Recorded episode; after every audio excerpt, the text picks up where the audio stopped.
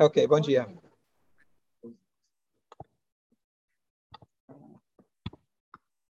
Ok, a gente começou ontem a falar um pouco da Paraxá, queria falar hoje um outro fenômeno da Paraxá, uma coisa muito interessante, bonita, que é na discussão de Korah com Moshe Rabbeinu. Moshe Rabbeinu, ele tomou uma atitude sem consultar com Deus. Ele simples, simplesmente chegou e falou, olha, se eu, tô, se eu tenho razão, muito bem. Se eu tenho razão, Moshe vai estar ao meu lado. Se eu não tenho razão, vocês vão para o buraco. Moshe não consultou com Deus. Ele não perguntou para Deus, posso fazer isso? O que, que eu faço com esses caras? Porque uma vez que eles estavam é, desafiando a posição dele, e quem colocou ele naquela posição foi Hashem, Moshe Rabbeinu colocou um pé firme. E aqui a gente entende melhor aquele conceito de que Moshe Rabbeinu ele era a pessoa mais humilde da face da terra, mas não por isso ele deixava ser pisado pelos outros. Quando você tem que se posicionar, você tem que se colocar, você tem que se colocar. E eu não estou nessa posição porque eu quero, porque eu sou melhor que alguém e sim porque a Kadosh Baruch me colocou aqui. Você não gostou? Então, se cuida. E ele bateu o pé firme e quem não, quem não me respeitar, quem não respeitar, claro, não é a mim, mas a Kadosh Baruch Hashem, ele que fez Shammai Vaaretz, o céu e a terra, ele que fez as distinções na natureza, ele que colocou a mim como líder, colocou Aaron como sumo sacerdote, não tenta desafiar. E aquele que desafiar, o final dele vai ser trágico. E assim foi. Então, aqui já é a primeira ideia sobre a diferença entre é, humildade e baixo autoestima. São duas coisas completamente contrárias. A pessoa que tem um bom autoestima, ela pode ser humilde. A pessoa que não tem uma boa imagem de si mesma, ela precisa se mostrar que ela está acima dos outros. Então, Moshe Rabbeinu mostra para gente essa humildade, e por isso, inclusive, as primeiras palavras da ética dos pais, Moshe Kibel Torah mi Sinai. Moshe recebeu a Torá do Sinai. Ele recebeu do Sinai ou no Sinai? Mi Sinai significa que ele recebeu do Sinai. Sinai deu para ele a Torá? Ou ele recebeu mi Hashem ba Sinai? Certo? Tá. Porque a avó fala, ele recebeu a Torá do Sinai. Qual que é a alusão? Porque a avó está dizendo para a gente que a qualidade que Moshe Rabbeinu tinha para que ele pudesse receber a Torá é mi Sinai. Ele aprendeu do Sinai. O que, que ele aprendeu do Sinai? O famoso Midrash. O Sinai ele era uma montanha humilde. O Sinai não entrou na discussão, é, mais, é, digamos assim, sei se é literal, que teve a discussão entre as montanhas, mas figurativamente, a ideia de que cada montanha começou a falar, não, eu sou muito florida, eu sou Monte Carmel, sobre o qual em Israel, etc. E o Monte Sinai ficou em silêncio. Mas tem um detalhe. Se Deus buscava a humildade, por que então não buscou a planície? Não dava para ver? Era, tinha que ver a Shem, não tinha que ver. Perfeito. Ex exatamente. Então a ideia é que você sim seja uma montanha. Você deve ser uma, uma fortaleza, mas com a força de Hashem. Você é uma fortaleza porque Hashem te deu essa fortaleza. Então muitas vezes a pessoa fala: "Não, não vou, não vou falar em público, sou muito humilde". Não, você é orgulhoso, você tem medo de errar e as pessoas vão rir de você. Se você fosse humilde, você ia ter a coragem de ir lá na frente e falar. Se você fosse humilde, você ia ter a coragem de se colocar em nome de Hashem. Ah, mas vão rir de mim. Ah, vão falar de mim. Essa é a primeira alahá do Shulchan Aruch também, não só a primeira Mishnah do Pirkei Avot. A primeira lei de todo o Shulchan Aruch, não tenha vergonha perante aqueles que vão caçoar de você, aqueles que vão fazer bullying na, linguagem atual. Você tem que se colocar. Essa é a primeira da de todo o judaísmo. Não é seja humilde, saiba se colocar. Essa é a primeira da Que a gente, então, aprende de Moshe Rabbeinu nessa paraxá, que ele não consultou Hashem. O que, que eu faço com essa turma? E sim, ele diretamente falou, sem consultar Hashem, que aquele que não não fizesse chuvá, aquele que não se arrependesse, ia acabar embaixo da terra. Moshe Rabbeinu, então, teve alguns sinais, teve algumas intervenções divinas para provar que ele era indicado por Hashem. Quais foram as intervenções divinas? O que, que aconteceu? A primeira coisa, ele falou cada um, cada chefe da tribo deveria trazer uma martá, uma pá, com incenso. Com incenso. Aquela que Deus mostrar que é o incenso aceito, a gente vai ter certeza que ele é o verdadeiro. O que aconteceu? Qual incenso que deu certo?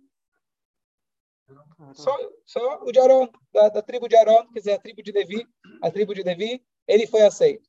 Depois, no dia seguinte, Moshe Rabbeinu falou, Realum, Saviv, Mishkan, Korach, saem de perto, quem não tem a ver com a briga, fica longe, porque senão você vai acabar sendo engolido junto. O que, que aconteceu com Korach e sua família, e Datan e Aviram e sua família?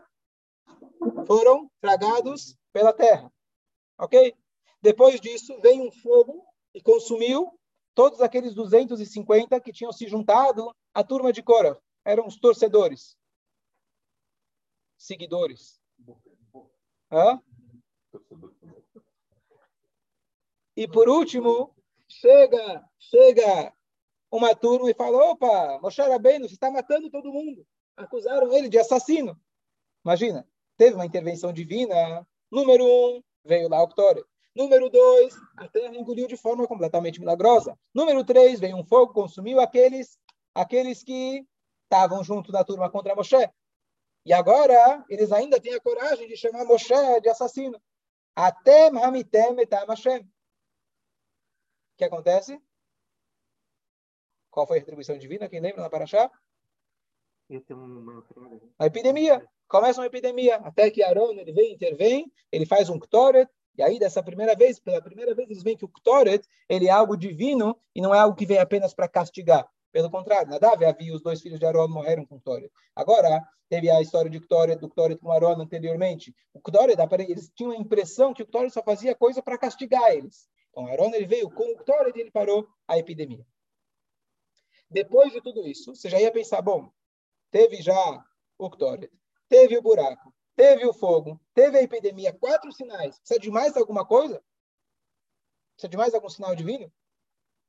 Como que é? Para quem acredita, não precisa de milagres. Para quem não acredita, não vai adiantar os milagres. Mas a Torá fala que teve mais um episódio. Qual foi o quinto episódio que provou a supremacia de Aaron, de Moshe, etc. Lembra? Das varas. Os cajados. O que, que aconteceu? Ah? Cara, cada um, cada tribo colocou uma vara. Isso depois que já tinha eliminado os inimigos, os, os aqueles que fizeram rebelião. E aí cada um colocou uma vara. E aí no dia seguinte vai Frach, Mate Aaron, vai Eskedim, eles tiveram então a, a Mate, a vara do Aaron, ela foi lá e ela floriu, ela, ela deu amêndoas. E qual a ideia da amêndoas? Amêndoas é o fruto que mais rápido cresce, e aquele que mexe com os Koanim, a sua retribuição também vai ser imediata. Toma cuidado. Essa, essa é uma das mensagens da Shkedim. E a pergunta é, depois de três, quatro milagres, para que, que eu precisava de mais um milagre, uma vez que agora eu já tinha eliminado? Quem estava quem, quem com alguma opinião contra, quem estava, quem merecia ser castigado, já foi castigado. Qual é a ideia? Qual é o motivo dessa quinta revelação divina, milagre, que uma vara, um cajado se transformou em como se fosse uma árvore? E aqui uma explicação muito bonita, que novamente tem a ver com o dia, o dia que está chegando, que é o dia de Gimel Tammuz. O dia da elevação do Rebbe, um líder único. E aqui vem uma coisa, uma explicação muito bonita, que é a seguinte. Até agora, esses milagres eram para, digamos assim, eliminar aqueles que estavam contra. Dizendo que os outros não serviam para aquela posição, ou de liderança, ou de Kohen Gadol, etc. Esse milagre não veio para eliminar a dúvida. Ele veio para reiterar, veio para enfatizar qual é a função de um Kohen Gadol. Qual é a função de um líder como Moshe Rabbeinu? Qual é o papel deles? Esse milagre não veio mostrar que os outros não servem. Ele veio mostrar quais são as qualidades que precisa para que alguém possa se tornar um líder, um chefe, um Moshe Rabbeinu, um Arona Cohen. Qual é o milagre? Então, Hashem ele pegou uma vara. O que é uma vara? Um bastão. Ele vem da árvore. A partir do momento que você corta ele da árvore, ele deixa de ser um vegetal, ele passa a ser como se fosse um mineral sem vida. Ele não está mais ligado nas suas raízes. Qual é a posição de um líder?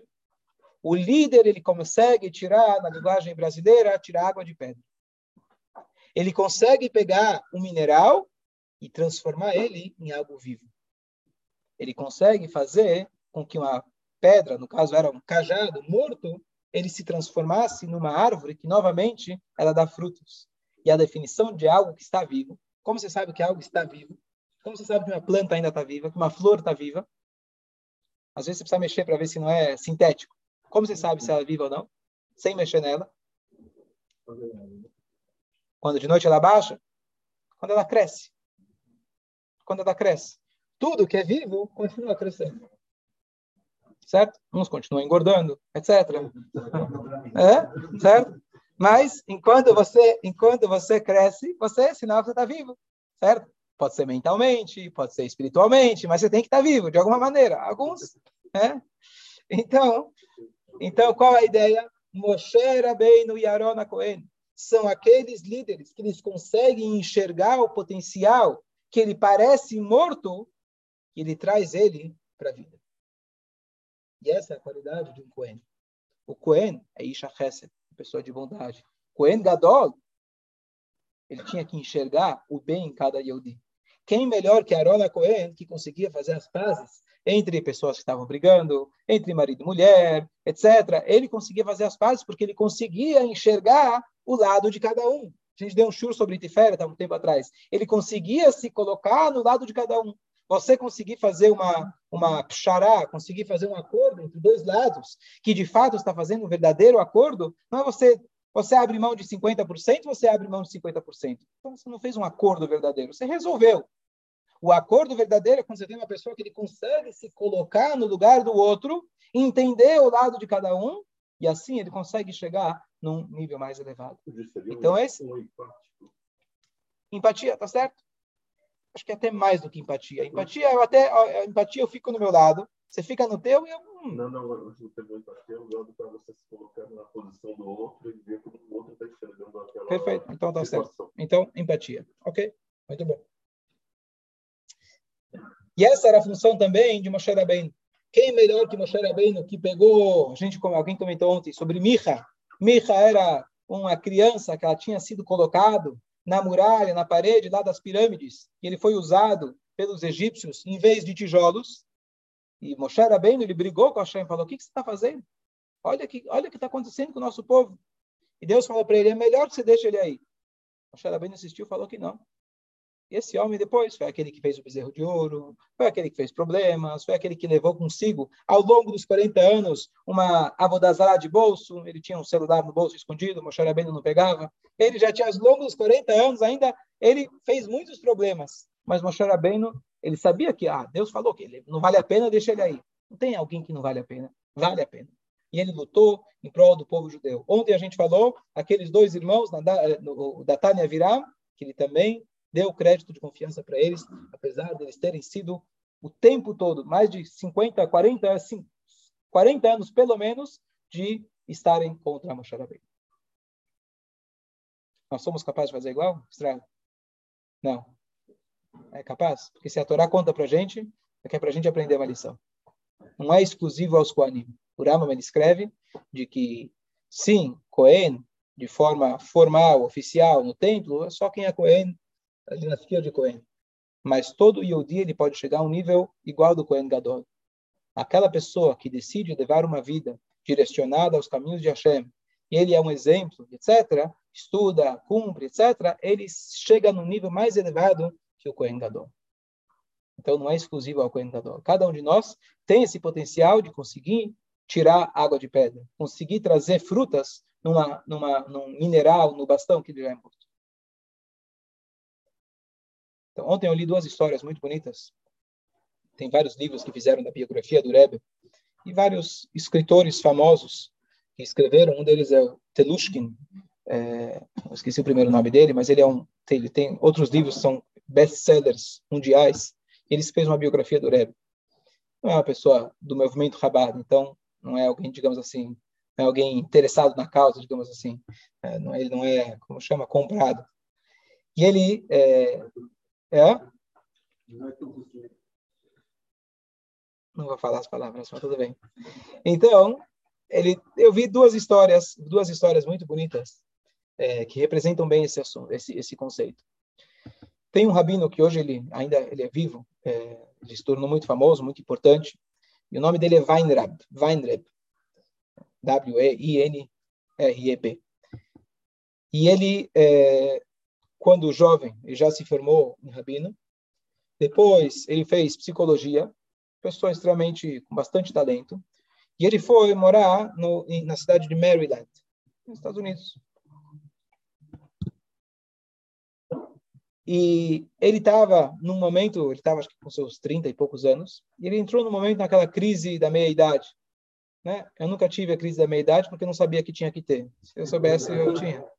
É, mas você tem a tal da crise da meia-idade, da idade completa, da, um terço da idade. É, certo? Mas ele tava, ele entrou em vários conflitos. Um dos conflitos era em relação se ele se tornava um rabino ou se ele se tornava um psicólogo. E o outro conflito dele era ele começou a duvidar da própria é, é, afini, é, a palavra agora. Não vocação para o rabino, mais do que isso. Ele começou a duvidar, ele começou a ter dúvidas sobre o seu judaísmo. Começou a se questionar Será que eu sou autêntico? Será que eu realmente acredito? Ele começou a ter várias dúvidas. E aí ele foi se consultar com seus rabinos, etc. E o denominador comum que ele foi indicado, olha, teu, teu nível de perguntas tem que perguntar para o Rebbe de Lubavitch. E na época o Rebbe ainda recebia pessoas para audiências particulares. E ele então ligou, ele ligou lá para a secretaria do Rebbe querendo marcar uma entrevista. E para sorte dele, uma coisa raríssima que não acontecia, quem atendeu foi o próprio secretário do Rebbe, Rav Hodakov, que era um secretário já desde o Rebbe anterior, uma pessoa muito, muito... Era um soldado do Rebbe, literalmente. E mais raro ainda que o Rebbe estava ouvindo a ligação. E aí ele fala, olha, eu gostaria de marcar uma audiência do Rebbe, com o Rebbe. Aí ele pergunta quem é, não queria se identificar. Como ele era uma pessoa que já estava numa posição quase que pública, ele estava com questões é, filosóficas, questionando o seu próprio judaísmo, não, não, pegava bem. Então ele falou, é um judeu de Maryland. Judeu de Maryland. E aí ele ouviu o Rebbe falando para o secretário.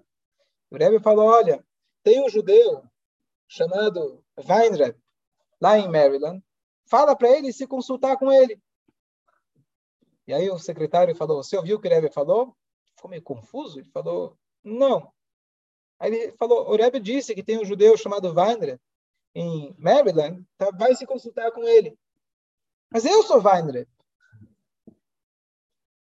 Aí o Rebbe ouviu, o Rebbe falou, vai ver que às vezes a pessoa tem que ter uma conversa consigo mesmo.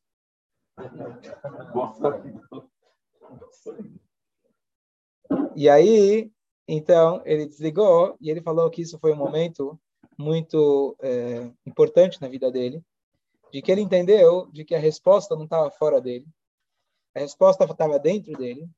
E mais curioso ainda, ele falou o seguinte: eu não sendo um Hassid, um seguidor do Rebbe, se eu, vamos dizer, vamos supor que eu fosse até o Rebbe, ele me desse orientações, provável que nem ia escutar a orientação dele.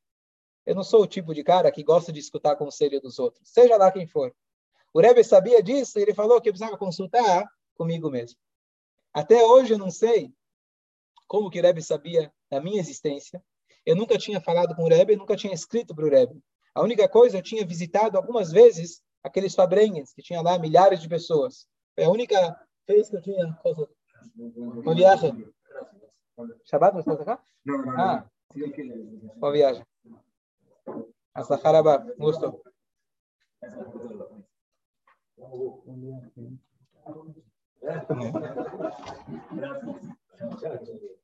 Então, então ele falou que essa foi um, uma, uma lição e uma, uma, um, um, um, esclarecimento tão grande na vida dele que isso se tornou para ele uma forma dele viver. E ele não só que ele conseguiu resolver os conflitos dele, ele se tornou um rabino de um nível de importância super grande, ele tem uma posição hoje ligada com kashrut e outras coisas, pessoa super importante. E o mais curioso é que essa história era famosa por muitos anos, sem saber o nome da pessoa. Muitos anos depois, ele criou a coragem e ele assumiu, falou, era eu, né, eu, grande rabino, tarará, tarará, ele teve a coragem de assumir né, e falar que foi com ele que aconteceu a história. Então, aqui novamente você vê uma pessoa que estava no estado talvez de estagnação, e o Rebbe deu para ele com uma palavra, com uma orientação, ele conseguiu reviver e ele diz que até hoje, quando ele tem um momento de conflito, ele para consigo mesmo, ele para, pensa, reflete, ele olha para si mesmo, ele consegue chegar nas respostas. E aqui uma coisa curiosa que, claro que o Rebbe deu orientação para centenas de milhares de pessoas. Muitas vezes você busca a orientação do Rebbe, mas todas as orientações, no final das contas, enquanto você não olhar para si mesmo e você não assumir o seu compromisso, não é o Rebbe que vai fazer por você. O Rebbe é do tipo que dá a vara para você pescar. Eu te dou a vara, mas você tem que pescar sozinho. Nada vem pronto. Essa é uma história de alguém que não era do movimento Chabad, não era oficialmente um seguidor, admirador do Rebbe. Mas a segunda história é um, um dos shluchim do Rebbe, eu acho que ele já é falecido, foi um dos primeiros shluchim do Rebbe, ele foi para alguma cidade nos Estados Unidos, não me lembro agora qual era, e o sobrenome dele é Hecht. Hecht é uma família conhecida, famosa, no Chabad, etc. E um belo dia ele entrou em desespero. Ele estava numa cidade, ele se sentia muito sozinho, ele sentia que não conseguia estudar a Torá, ele sentia que não conseguia rezar como se deve, ele sentia que não conseguia influenciar as pessoas. O que, que eu estou fazendo aqui? Ele escreveu uma carta longa para o Rebbe, dizendo que, Rebbe, eu vou me aposentar, eu abro mão do meu, do meu trabalho, muito obrigado que você me deu essa oportunidade, mas você tem que mandar para cá uma outra pessoa com melhores qualidades, com mais, é, mais, é, mais adequada para esse trabalho aqui onde eu estou. Hoje em dia, quer dizer, depois de muitos anos, ninguém tinha essa coragem ou intimidade de colocar dessa forma para o Rebbe. Alguém podia reclamar, falar que está difícil, mas ele, sendo dos antigos, então ele tinha mais essa abertura e, e ser mais, é, mais é, direto.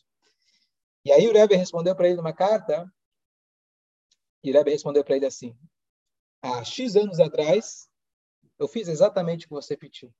Eu mandei para lá uma pessoa com as qualidades exatamente que você falou. Alguém que pode ensinar, alguém que sabe rezar, alguém que sabe estudar, a pessoa perfeita. E o nome dele é Fulano Hecht. Ou seja, não teve como ele escapar.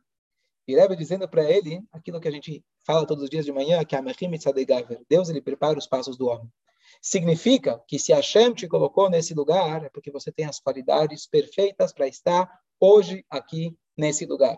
Pode até ser que, eventualmente, você vai precisar, em algum momento, mudar de lugar, estar em outro lugar.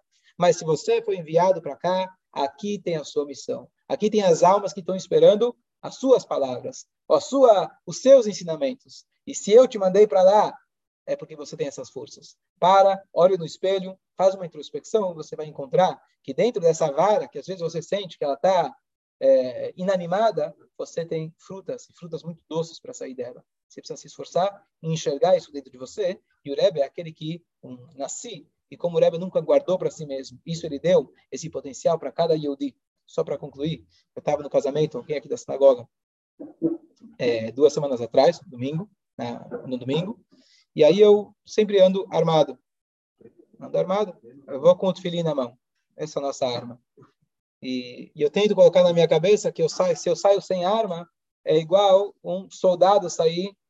Se eu saio sem tefilim, é igual um soldado sair sem arma. Você leva multa, você é punido se você sair não armado. Você vê os você vê os Hayalim num casamento, por exemplo, eles dançam com a arma pendurada. É proibido eles estarem um instante sem, sem arma. Então eu tento tento me colocar nessa mesma posição que quando eu saio para a rua, eu saio para algum lugar, eu estou sempre com o tefilin na mão. Então estava no casamento, era de dia, eu sabia que eu ia encontrar algum cliente.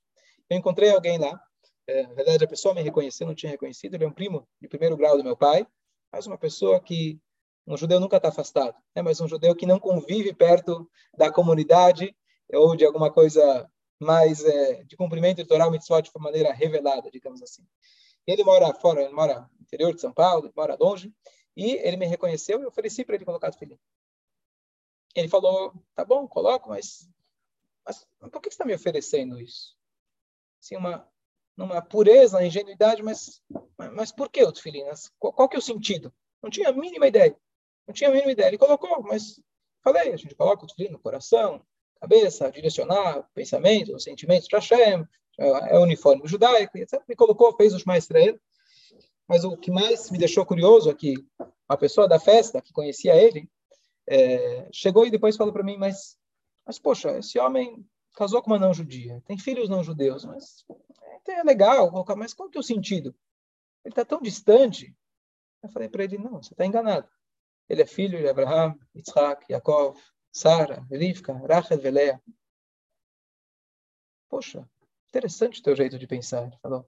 Interessante, né? Às vezes a gente fala que uma pessoa está tão distante, a gente desiste dela.